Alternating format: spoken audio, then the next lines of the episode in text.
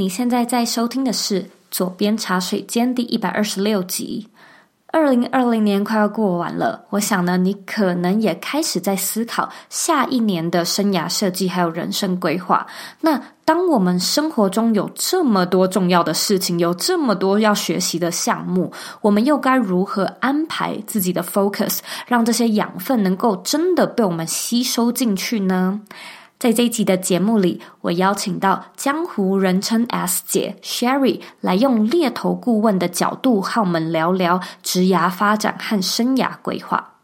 那现在呢，我一样要来阅读一位听众他在 iTunes Store 上面的留言。今天的听众是 Money Back。八八八，他在二零二零年的一月二号留说：“谢谢你走进我的理想生活，很喜欢第八十集的深层冥想。在做完冥想的时候说，二零二零我准备好了之后，我流下了感动的眼泪，更加坚定自己的创业路，也决心好好善待自己的躯壳。真的很谢谢 Zoe，你的频道除了丰富了听众的工作技能，也成为了大家。”追求理想生活的精神粮食，期待与你见面的那一天。也非常期待能够与你见面。如果说呢，我们有见到的话，请你跟我说，你就是那个 Money Back 八八八。那如果呢，你对左边茶水间有任何的想法，或者有任何的意见，我都非常欢迎你回到我们的网站，或者呢，到 iTunes Store 上面帮我打新评分，并且留言。我也想要麻烦你呢，花一点时间。订阅这个节目，并且呢，把这个节目分享给你身边认为会有需要的人，或者你认为很重要的人。我们现在呢，在脸书上面也有一个私密的社团，你只要在脸书上搜寻“理想生活设计”，就可以找到我们，并且加入我们。我们这个社团呢，讨论有关远距工作、自我成长，还有个人品牌经营的内容。如果说呢，你对这些主题感兴趣，请加入我们这个大家庭。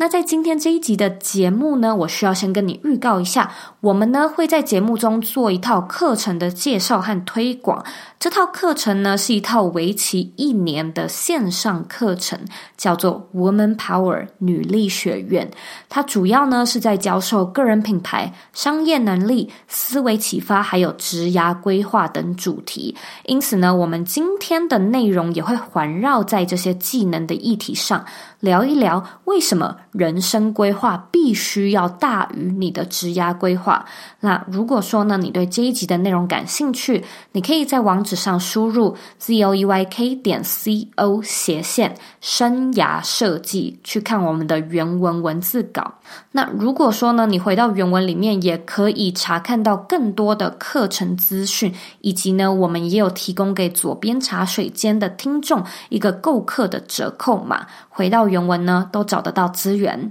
那你准备好了吗？让我们一起欢迎今天的来宾，Sherry。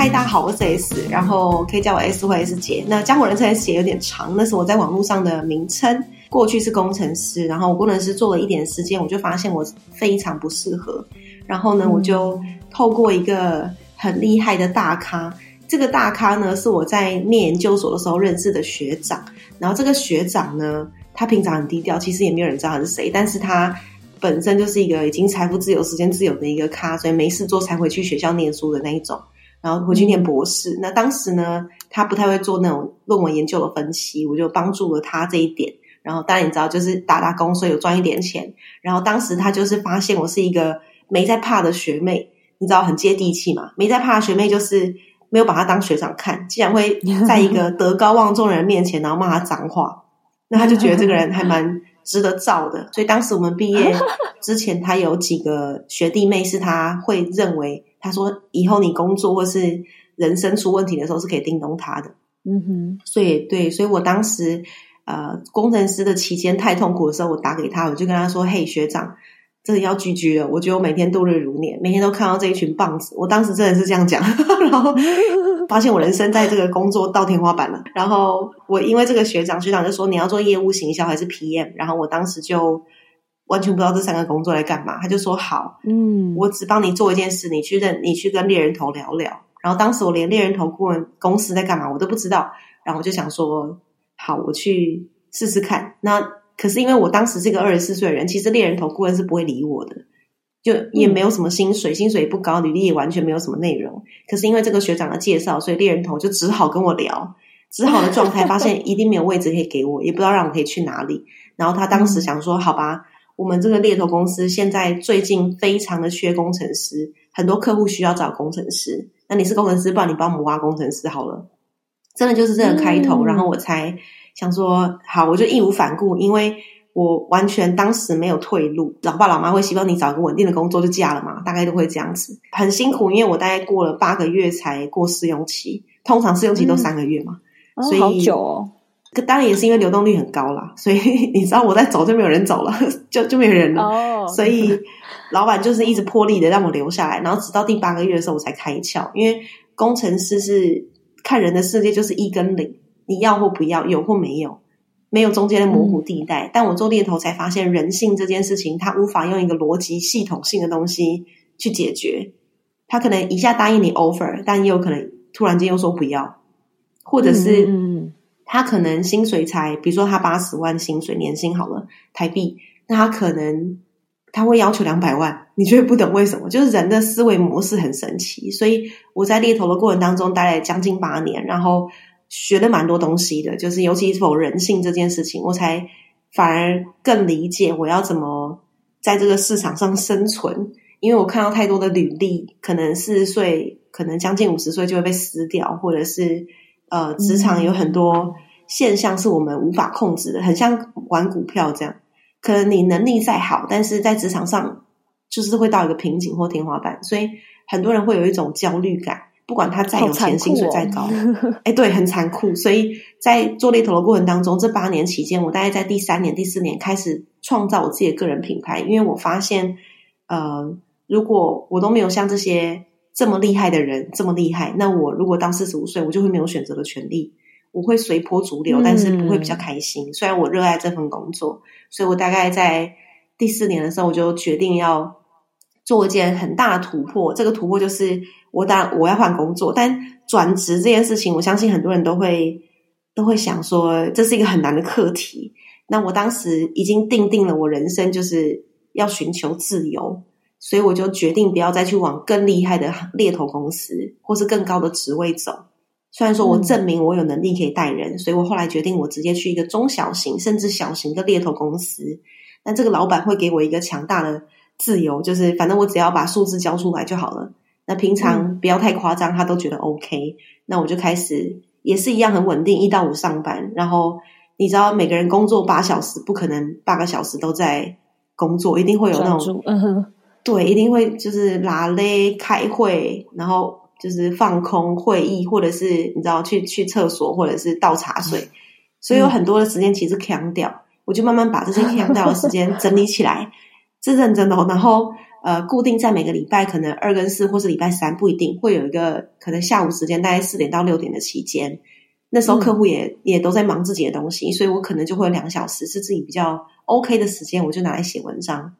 我就从那时候开始的，嗯、然后下班后逼自己去，可能一个礼拜会认识在一一群人，可能两三天会去参加一些活动，或是跟别人一对一的吃饭，或者是去参加一些我自己以前很排斥的那种社交活动，很在地化去了解每一个人除了工作以外都在想什么，这就是很像呃佐伊现在在做的这个理想生活设计的这个课题，我就会发现很多人在职场上他。完全不是在想钱，钱是一个很很基本款的东西。他想的可能是我要如何让我人生更好，但是工作又是很现实的东西，所以我就去慢慢去调配，去想哦，原来人生规划是大于职涯规划的。所以就从那个时候开始，可能第四年、第五年开始做职涯规划，然后去练习。一开始都是手写帮别人做职涯规划，然后慢慢的可以弄出一些比较像自己的系统，然后又有别于。坊间的那种很专注、很专业的职涯规划证照，比较克制化的去帮一个人去想他的人生跟职涯怎么走比较漂亮，然后就这样子慢慢的开始文章被别人看到，可能被商周看到，就开始接很多外面的企业演讲或者是呃对外演讲活动，因为呃，当时的猎人头跟职场这两个东西加起来的主题，在市面上是没有人做这件事情的，所以当时我的邀约就有点多到我负荷不了，然后我就开始跟老板谈，一个礼拜上班本来五天，那我一样是给你数字，变成上班三天可不可以？然后老板也接受，因为他觉得呃我在写的文章，他他真的蛮开放的。嗯，很多老板不开放员工做副业的，但他觉得我写的文章一部分是可以影响到一些人，一部分又可以让很多的人更了解猎人头顾问这个产业，所以他就决定让我做这件事情。嗯、然后他帮我扛一些件，这样，然后慢慢的我就跟他说：“哎、嗯欸，我我不要进办公室了哦，那你不要给我薪水好了。嗯 ”然后他也就没辙，他就说：“好，那我签两年，想两年约试试看。”然后就是我不进办公室，但是也交数字，然后他压力也没那么大，因为他就不用付给我薪水，很像是外包的 hunter 这样。然后就开始我们整个后来我更多更多的东西，所以其实我是这样子一路这样爬过来，然后直到我大概三十二岁的时候，在一个快半退休的状态。那跟观众分享一下，半退休不是代表我很有钱的，而是呃，我一直相信收入不用到很多，但是我算过一辈子需要花多少钱，所以呢，我真的认真规划过，就是人的收入应该是工作加上被动收入加上一些投资收入。那我当时的被动跟投资收入加起来，已经到我人生的目标，我就从那时候开始办退休。你刚刚说到大概三四年，你有一个启发是，哦，人生不应该只是职涯，人生设计要大于职涯设计。那你记不记得那个时候那个时机点，它背后有没有什么故事是启发你有这样的一个领悟呢？就是能不能够跟我们分享一下？哦，如果你记得的话。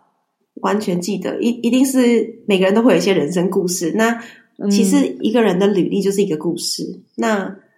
我觉得很神奇的是这样，就是我分享其中几个故事，让我真的是开窍。第一个开窍是，呃，我们当时挖一些台湾人出国，也会挖一些就是其他的国家人回来台湾。那通常国外的台湾人要回祖国，我们很难动到，因为。回台湾好像也没什么好机会，所以呃，当时我就会跟这些人聊更多工作以外他们在想什么，然后我才发现，我一定要跟大家分享这些神奇的故事。他来跟我面试，他随身携带各种产品，他会说：“哦，我除了工作以外，我在进行经营安利。”我就哇靠，你你可以理解啊，就在面试当下，面试当下。但我是一个不排斥这种东西的，因为我觉得每一个东西都是一个生意。然后我说很好，那那。你你你经营的怎么样？然后我我自己没有经营，我只是分享的故事。就是他就说，我觉得什么东西很好用。那他是他来自 HTC，然后我就我就说很棒，因为你是工程师，你又想要做生意，但是你又不敢，没办法接受那个创业的风险。你从这个生意开始，未来如果有创业，我都觉得很好。那我开始是这样鼓励他，嗯、但因为他的故事，我可能就开始思考，就是连薪水这么高的人，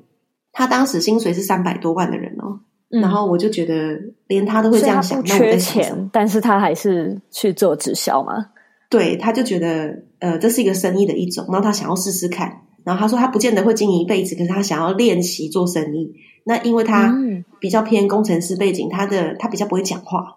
然后我就觉得，哇，这样这个人故事有点启发我。薪水这么高的人都会去想要做各种东西，各种生意或是副业，那何况是我？因为我薪水那时候没有破三百万。我当下还跟他买了牙膏，太神奇了。然后，对，我觉得实在太可爱。然后那个故事是，呃，在国外我们挖一个台湾人，他要去那个越南工作，然后他当时因为薪水几乎是一点三到一点五倍的那种实际成长，然后对他来说，他在台湾其实已经没什么机会，因为当时他已经四十七岁。然后我们把他挖去为越南一个、嗯、一个地方做厂长，然后当然挖成功了以后，他就会我们一定一定会跟求职者吃个饭。那他算是被挖的，不是那种他没工作被我们介绍的，所以他就语重心长跟我分享了他为什么决定后来还是要接受这个 offer 去越南。然后他跟我讲了很多他人生故事，然后我才发现，就是一个人他到三十岁的时候想的东西都很简单，就是想怎么让薪水更高，然后另一半，然后家庭怎么更好。但他到他这个年纪的时候，他想的东西就是很单纯，健康，然后小孩有没有办法有更好的。的的发展，然后想的东西是更进阶的，which is 我又、嗯、又被他冲击到，所以其实人生遇过这么多故事，我就突然间发现，很多时候真的不是钱的问题，因为因为我们也遇过，可能同时间有两百万的 offer 跟一百三十万的 offer，但这个人接受的是一百三十万，很神奇哈、哦。然后也遇过有人因为爱。不接受 G 开头公司的 offer，很神奇哦。嗯、然后他接受了一个可能他的公司名字不是特别漂亮，但他可以更多时间陪家人的。然后我就觉得哇，就是每一个人的故事都会让我再启发一点点。所以从大到小，从每一个抉择都可以让我学习到，原来人性这件事情可以稍微系统化。可是呃，很多决定都不是工作，也不是钱，绝对会是因为他的家庭，或者是他有没有进修的目标，有没有副业，有没有。他的时间打算怎么操作，所以我才开始发现不对。那我跟每个人职业规划的时候，不能只讨论工作啊、履历啊、面试、薪水，嗯、讨论的应该是他的整个人生计划。所以我后来就衍生出了一个心智图的东西，这样。嗯，但是我觉得 Sharon 你刚刚分享的那些，无论是被挖角或者是被猎头呃看到。听起来他们都是一个已经比较有人生方向，然后也蛮确定未来目标的人。但是我猜想，我们应该也有许多听众，目前可能是处在说看不太到，对，可能很年轻，嗯、然后看不见自己的未来，或者是说有一些尝试，有一些想象，可是那个想象是很。模糊的，很，糊的很不具体。嗯、那你觉得，如果是在这个阶段的听众，他们要怎么样去做调整，或第一步可能会是什么呢？哎，对，你问超好的，超级好。因为我刚刚分享的都是比较猎头时候的故事，但后来我在做职涯规划的时候，就是已经已经有工作一阵子，或已经有一些人生历练。我觉得重点是人生历练吧，就是真的很年轻怎么办？呃，真的没有还没有进入家庭，还没有感情关系的人，这样很好，就是。我我都会给大家这样建议，因为我后来做职涯规划，遇到非常多三十岁上下，或是刚出社会，就是二二到三十岁之间的人。其实更多人做职涯规划花钱都是在这个部分。那嗯、呃，我相信那个迷茫，我觉得你问的很好。那个迷茫是他们无法去想象，呃，工作以外到底要怎么安排自己的时间，让自己的生活方式可以在未来的时候很游刃有余。因为可能工作就已经。卡住他们了，然后钱这件事卡住他们了，然后还要交一堆朋友，然后是不是要 social？就是这种很多问题很复杂，然后人生有很多兴趣，然后会导致自己不知道该怎么办。这种人我都会很直接说，其实一年你只能做三件事情，这三件事情就就把你的时间都弄完了。举个例子，呃，我讲十大主题哦，第一个主题是家庭，然后再是感情，第三主题是工作，再是副业。然后再就是第第五个主题是他的投资理财，第六个主题是进修，然后第七个是兴是他的那个兴趣。进修跟兴趣是不一样的，因为兴趣你可以想做就做，但进修必须要你有一个目标型的东西，嗯、不然你考个证照什么的都拿来放着，没没什么意义，就考兴趣而已。然后再就是健康，然后人生理想的东西有没有想要做的，比如说开店啊，然后或者是怎么环游世界啊都可以。然后最后一件是人脉，所以事实上呢。嗯呃，选三件事情来做，会让自己的目标比较专注，然后也不会压力这么大。因为女性的学习应该压力会超大，因为很多我们如果学习跟男性是一起的，你就会发现男性没比较没在管什么感情或是家庭，就是让事业更好就好了。可是女生会有很多这种心理上的情绪，嗯、所以女生一定要选三件事情。稳定就好，比如说感情非常稳定，那我就工感情跟工作，然后再再可能陪家人或是运动，那他就要很明显知道他的焦虑就是因为他做了这三件事情，然后没有让他成长的东西，除非他跟他的另一半是一起去进修或者去参加什么活动，认识新的人，不然的话他一年后会会一模一样，他不会成长，嗯、因为工作事实上要让一个人成长跟突破改变，会需要花很长的时间。他可能只是把工作的技能弄好，嗯、但是人生技能还有很多东西要学，所以、嗯、呃，我都会建议一个女性或者是三十岁上下的，不管男女，嗯，一定要有两个东西在做，一个叫进修，一个叫人脉，一定要两个选一个，甚至他可以人脉型的进修也很好，或是兴趣、嗯、呃兴趣型的去建造人脉也很好。原因是因为呃，我们可能有些人听过一个数字叫六度空间跟。呃，嗯，周遭五个人的薪水加总就是你的现在的薪水，嗯，所以越跟同温层混在一起，其实会会很开心，但是事实上得不到东西。除非同温层一起去学习，一起去进修，不然的话，其实每个人的半年、一年都过超快。像我当时进修二十七岁，我现在都快三十五了，其实人生过超快的。所以，呃。应该是每一年给自己几个很简单的目标，达成就好，不需要说什么哦，我今年要减肥，我要上几堂课，我要看几本书，哇，那超累的。除非你已经很自律了。Okay. 所以你刚刚说的进修或人脉，你你刚刚的那个意思是两者只能二选一吗？嗯、还是说他是在那个选三里面的选项？看这个人，他可以一起，比如说我去进修，同时间我刻意去认识这边一起在进修的人，因为、oh, okay, okay. 对，比如说像我的朋友，他可能。不想要工作，他这里就去上那个美容美睫班，我觉得那都很好，那就会认识一群也想要这样子做的人，嗯、或者是他去上一些很专业课程，嗯、去进修那个呃 NLP 或是之类，像我就是学一些跟心理学相关的，嗯、那我就去认识一些这样子的人。可是认识这些人呢，这个进修我就会想要知道这些人他的背景是什么，嗯、所以我这样就会把进修跟人脉两件事合在起来变一件事情。对，所以这样子会反而让你比较不会那么压力，好像我社交又要跟进修分开，没有，其实可以同时在一起。那你刚刚提到，就是如果说我们想要突破迷惘的话，可以选三个最主要的 focus，然后也可以多多参加活动，或者是参考其他人的人生故事来找到可能找灵感吧，找方向这样子。但是我现在也蛮好奇的，就是我们会不会有一种情况是？因为很想要赶快突破迷惘期，所以去看，甚至是说去看很多书，去认识很多人。结果我们就开始有一种呃看得太多的一个现象，然后对对，就是更加焦虑。例如说啊，我我开始跟人家比较起来，我开始羡慕起别人，因为我听到人家的故事，然后我又再度觉得自己好像怎么这么没有用，没有能力这样子。我想要问的就是，嗯、我们这个。比例要怎么样拿捏？就是我们当然是确实可以透过看人家的故事而得到灵感，然后呃有更多的方向。但是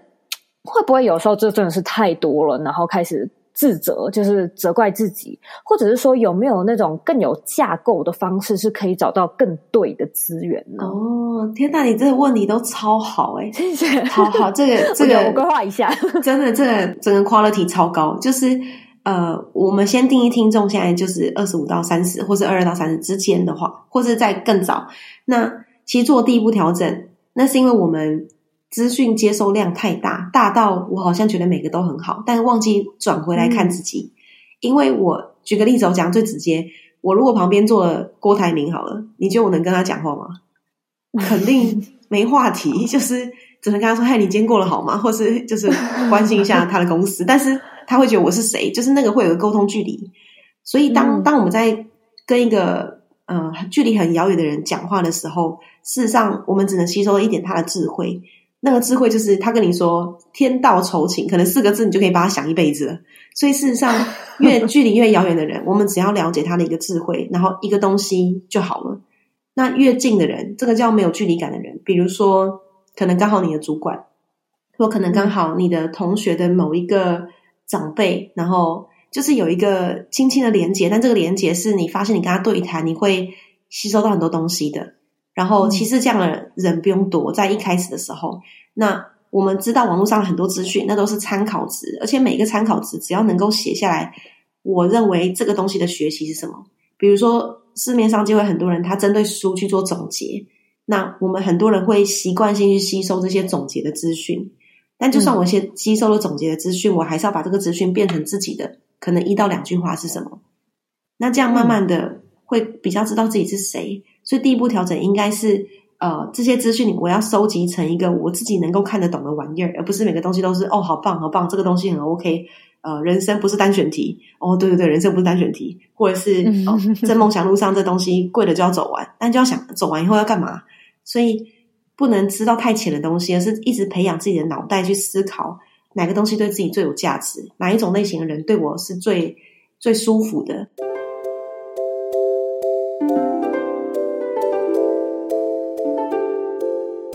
新年的到来总是让我们迫不及待想要学一点新东西，但是呢，有这么多东西要学，又要如何做到专注并且学以致用呢？Woman Power 女力学院特别推出了一套一年学制的线上课程，用小班会员制的方式为你规划每一周的学习内容，并且呢，将重点 focus 在个人品牌、商业能力、思维启发和职涯规划等主题上。如果说呢，你对这套课程感兴趣，欢迎你呢在网址上输入 z o e y k 点 c o 斜线女力学院，输入网址呢就可以查看更多的课程资讯。那如果说呢，你最后决定购买课程，也欢迎你使用左边茶水间的专属优惠折扣码 z o e y 三零零来取得三百元的优惠折扣。其实呢，我也是女力学院的导师之一，因此期待明年呢能够在课程里面见到你。那我们现在就回到节目里喽。对，其实我也有在观察，就是未来的趋势，然后我就觉得今年呢。今年搞不好可以称作为 Podcast 元年，或者是自媒体元年，因为就是大家都跳进来，开始做个人品牌，嗯、开始讲自我成长。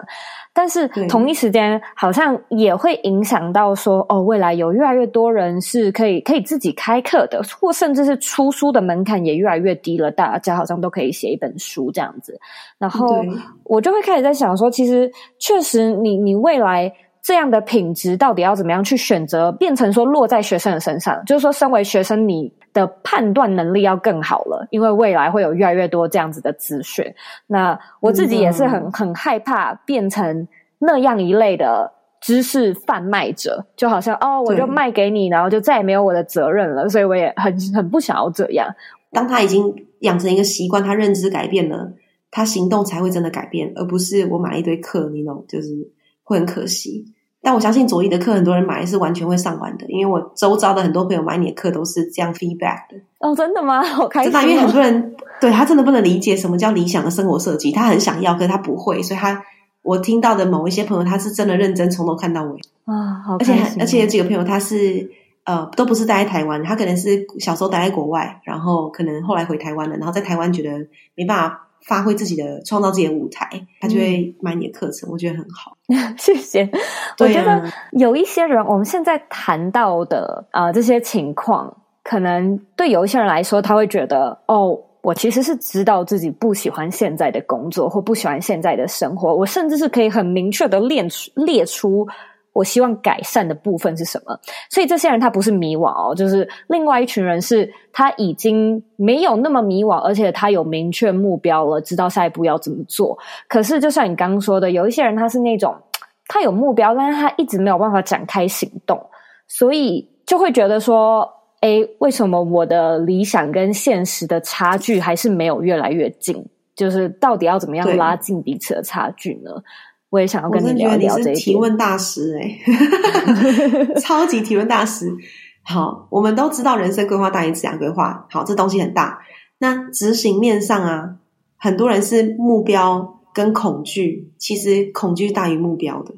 也就是说，他设定的目标，嗯、他是他说好，我这个月要看一本书。然后呢，他的恐惧是什么？他恐惧他看不完，或他恐惧呃。他看了以后学到东西，或他恐惧花了这个时间得不到东西，他会有很多恐惧当借口。所以，如果你的目标大于恐惧的话，事实上这个目标就会去做了。举个例子，呃，假设我希望你帮我去介绍一个你你的朋友好了，然后你就说哈不要，我朋友会会觉得很奇怪或干嘛的，你就开始恐惧了。可是我我如果跟你说，你帮我介绍这个朋友，我给你五万块的台币奖金，你可能就会说哦好，然后不管怎么样都跟这个朋友讲一下。对吧？你的目标就是有这个这五万块的，所以事实上一个人是很容易被目标去 drive 的。可是当那个目标不够稳，或是这个目标没有一个 reward，或者是呃恐惧大于目标的话，它就是会变成一个理想，不是一个目标，或是你知道变成一个达不成的东西，它就压力会越来越大。所以其实现实面是我的目标每一个设定都很小很小，或是就算大的目标，它需要一个 reward。比如说，有些人会说：“哎，我完成了什么什么东西以后，我犒赏自己，我买一个什么玩意儿，或是我出国，就是会有个 reward。你会为了这个 reward 达成这个目标。所以，呃，我会比较建议给这些没有行动的朋友，呃，第一个不要设太多目标，因为太多目标压力太大了。嗯。第二个是，呃，每一个目标你尝试给他一个 reward，然后不要给他一个 timeline。嗯，因为 timeline 是有压力的，像工作一样，但是有一个 reward 或是跟别人宣告的那种，可能都比较好。如果你是一个不服输的人的话，跟别人宣告可能会是一个让你执行的东西，嗯、比如说减肥就是一种。我会比较这样建议给听众。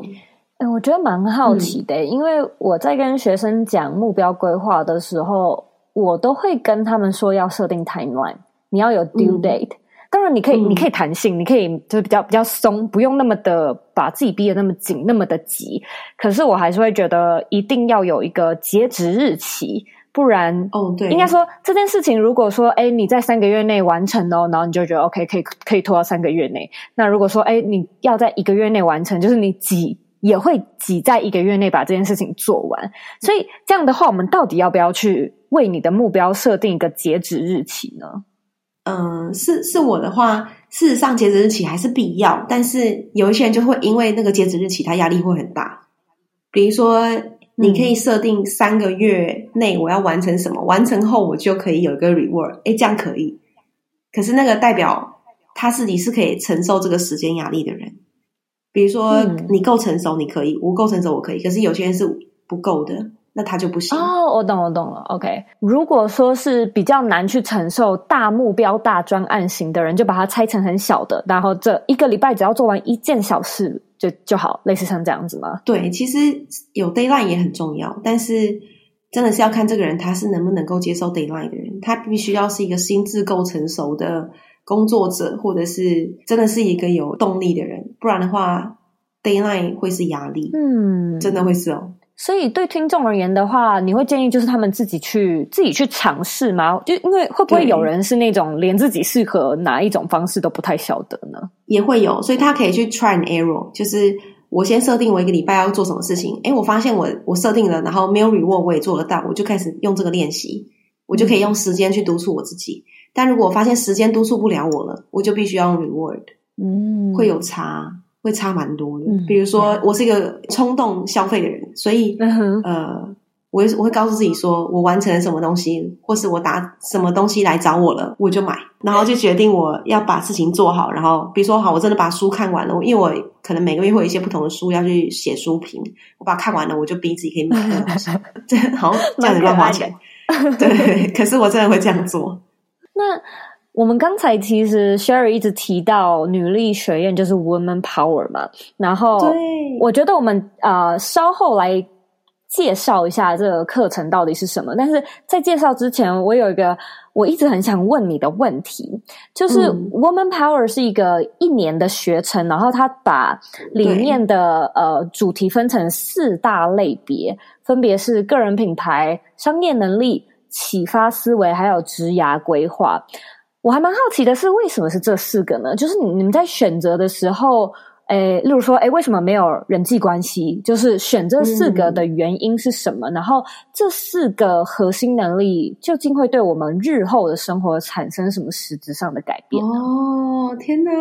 我真的太感恩你问的问题了。那事实上，我们规划了这四大学院，是因为这一整年学习下来，如果我们要让一个女性她能够知道自己的思维，能够独立、行动独立、思想独立，跟她的可能经济独立。那必须要靠这四大学院。那这四大学院，事实上我们把它拆解了非常多不同的主题。那光是 career 在职涯这一件事情上，它可能就包含了一个一个月的主题叫目标，一个月主题可能叫就单纯叫 career，可能有个月的主题就会叫成 coaching。所以会有不同的主题在每个东西上。嗯、career 还有一个主题叫 family，因为你没有把家里处理好的话，你 career 会很辛苦。所以事实上。呃，光是这样，我们每个月事实上就有个不同的主题。那每个月会有四个礼拜，那这四个礼拜就会包含了很多很多的细节。这这个是我们在十一月会公布的课纲。那呃，像你昨天刚刚提到人脉这件事情，它就会在我们的其中一个课纲里面。因为人脉大家会把它想成社交或者什么，就是比较比较辛苦的一种连接方式。但事实上，我们的人脉学的课程，它会被归类为商业思维的这个主题，在这个大主题底下。因为呃，其实我们要认识人都不难，我认识邻居也可以，可是我如果要具备商业思维，我就是要知道怎么用人脉的方式去增加自己的这块想法。那代表我必须要了解很多人怎么创业的，他怎么去做人脉连接的。所以事实上，在人脉这件事情上的四个礼拜，我们一个礼拜请到了 International Power，请朝代去分享更多组织上跟国际化的一些人脉的文化的不同。那第第二点是 Startup 的 Power，比如说。呃，在创业的期间，你要如何去用最快的速度借接人脉，而且是有效型的人脉？嗯、那我们就请到了呃，好好的一个超级大咖，叫兔兔高小兔。嗯、那第三个是我如何增加我跟人之间的 relationship，那都是人跟人相关的。那我们就请到了一位呃，现在是因缘工程的创办人，叫 Tilan。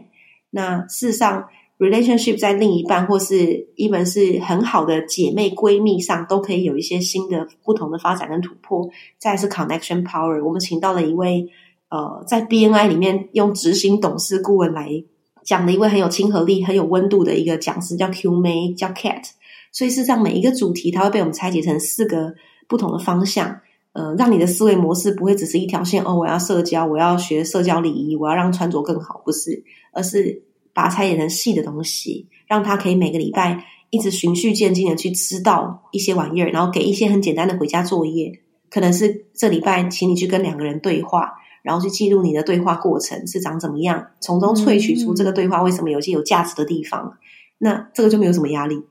嗯，那挺好玩的。所以。呃，我们的课程就会希望每一个礼拜、每一个月都有不同的主题、不同的讲师，然后让他可以全方位了解不同的人到底怎么让自己人生更好的，就是让学员很有安全感的学，然后又可以学习把它堆叠起来，那就会很好。嗯、所以这四大主题每一个东西真的都有很多的细节，那完全是需要学生跟着我们一起走。当然，我们也会跟着学生一起这样上课，然后针对这四大东西，没道理啊！你你懂个人品牌了，然后。你比较懂什么叫 business 了，那你你你在工作上肯定会更好，因为你会知道怎么跟老板沟通，嗯、或是客户。嗯、然后启发思维是你要去想怎么自己的影响力从哪里来。那有些人会说我不想要有影响力，可以，那你要知道自己的脑袋要如何大开，因为你没有影响力的话，代表。就少了个人品牌，所以它都是联动性的。嗯、那职涯是一个人最基本会遇到的问题，所以他肯定会在学院里面。所以这四大学院刚好，我跟我的创办人，我是负责比较偏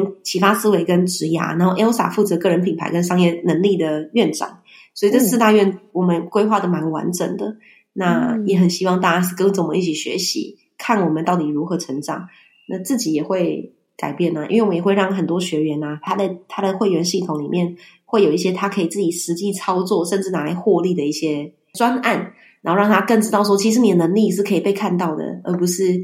只有上班，或者是只有在家。因为有些人可能是妈妈，然后之类的，嗯、所以这就是我们这个学院设计的过程。那同时间，我们也参考了一零八课纲。你说那个学校教育的吗？Bingo，很多人没有注意到这件事情。事实上，一零八课纲设计的非常漂亮，但的确，我们发现一个比较尴尬的问题，就是呢。呃，课程设计很漂亮，学的是学生。那第一点是我们身为 Y 世代或 Z 世代的人，在未来要如何跟这些透过一零八课纲长大的人沟通，其实很难，嗯、因为我们是一些 hard skill 成长的人。但一零八课纲的人，他们是很多 soft skill 的东西。虽然说他们的作业都很 hardcore，但是我们希望把一零八课纲的东西拿来让我们这些人学习，因为我们可以跟更年轻人沟通以外，我们也可以知道。原来现在的人在学习上不是只有这些 hard skill，嗯，他可能连艺术涵养，然后跟人沟通，他都算进来了。所以我们的课程里面也有跟艺术相关的，然后会让自己更更轻松，然后但又能够，我们相信影响妈妈就会影响小孩啊。嗯、所以，嗯、对我们我们蛮多参考值，导致我们决定用这样的方式开四大学院。那你会觉得 Woman Power 这样的课程适合什么样的人来上呢？嗯，我我们的这个这个 Target Audience 非常的明确，就是他必须要已经开始有一点知道自己不要什么，或是知道自己要往哪里发展。所以我们抓在大概二十五岁左右到三十八岁之间。嗯、那当然更年轻是可以学的，只是会遇到很多姐姐，然后这样，所以好，所以我们抓二十五到三十八岁，然后呃。通常在职场上工作的时间的人，或者是他已经呃有做个人品牌，想要发展更好的人，或者是他已经是妈妈，然后他不想要甘于自己只在家，想要多一点进修啊、呃，或者是他自己本身就已经创业了，然后但他需要更多资源，因为这边很多的讲师本身就是一个很好的资源，我们集结了这样的社群，把人集结起来，其实只要人集结起来就可以做很多事。所以呢，嗯、呃，是其实适合多数的女性，除非她是一个对自己极度没自信，然后又会有很多负面情绪的人，那我就建议她先去处理这件事情，再来这个学院。嗯，那我好奇问一下哦，为什么是以女性为主呢？如果是男生可以上吗？对，很多人会问这个问题。嗯，这也我们也很痛苦，因为你知道创创业的确是要赚钱，但是为什么我们坚持是女性？是因为呃，房间太多都是学院，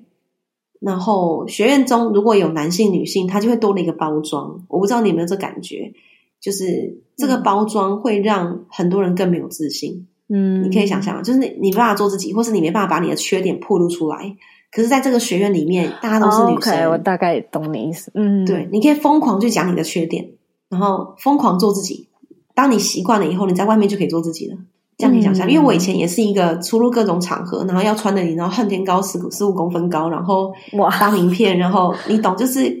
呃，在在这样的环境下，我很我很 enjoy，我也做得到。可是其实长期下来很累，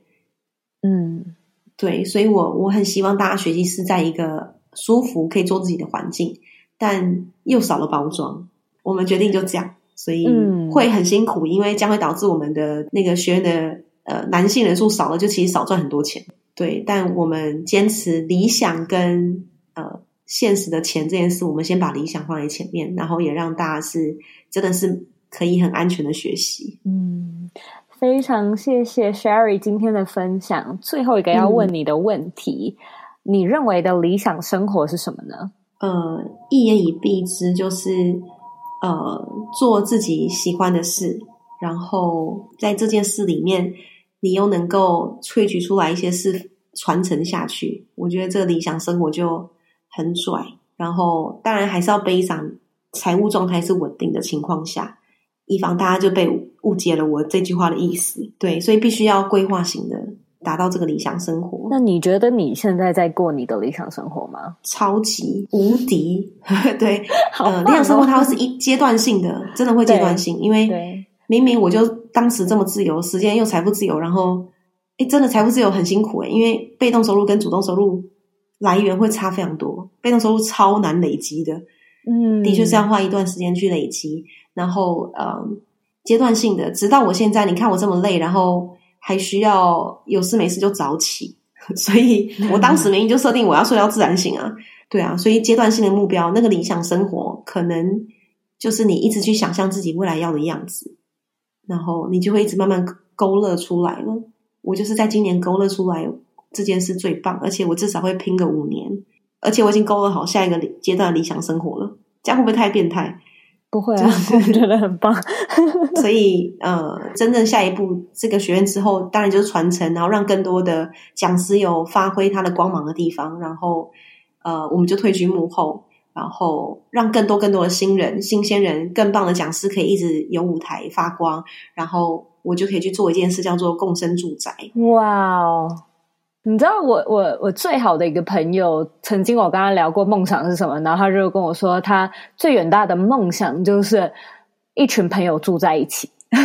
对，真的，因为对，就看每个人要的是什么。那我我会想要是跟一群人，跟你的朋友很像，所以。共生住宅会是我下一阶段的目标，会是在可能五十岁以后，或是四十五岁以后，慢慢把这件事雏形出来。如果没有世界末日的话，非常谢谢你今天的分享，我跟你聊得非常开心。那如果说听众对这个 Woman Power 的学院、女力学院感兴趣的话，也可以到这一集的原文里面找到更多的资料。那我也祝福你创业一切顺利。真的，一起加油！很感谢 Zoe 当我们的其中一块的讲师，理想生活设计。也谢谢您的邀请，真的很棒。然后我们一起加油。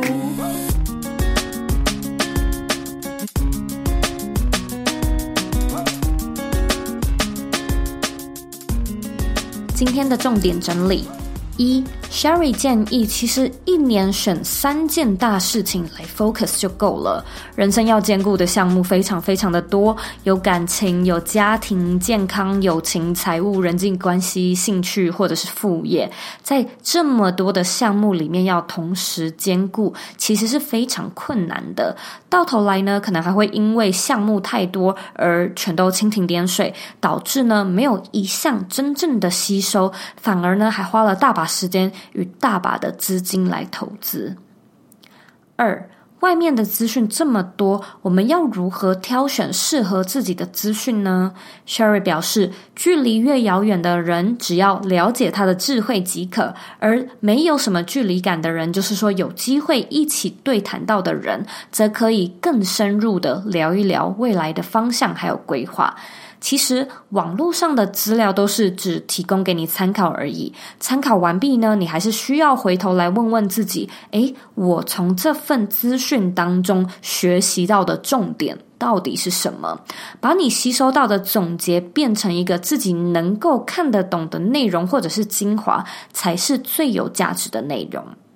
三，在做目标规划时，Sherry 建议我们可以给自己一些奖励或者是小诱惑。一个人其实非常容易被目标给 driven，但如果目标不够吸引你，或者目标太巨大，就会很难付诸行动。因此，依照你自己的个性，你可以先去判断一下自己是否能够承受时间压力，自己是否会主动的想要展开行动来执行目标。如果说是的话，你也许呢适合为自己的目标定定日期，因为你能够承受得了日期或者是时间压力。但如果说你一遇到时间的压力，你就反而更想要逃避，那我们呢就要试着把目标拆解得更小，再更小，并且呢加上一些小小的奖励机制，来提高呢你自己行动的意愿。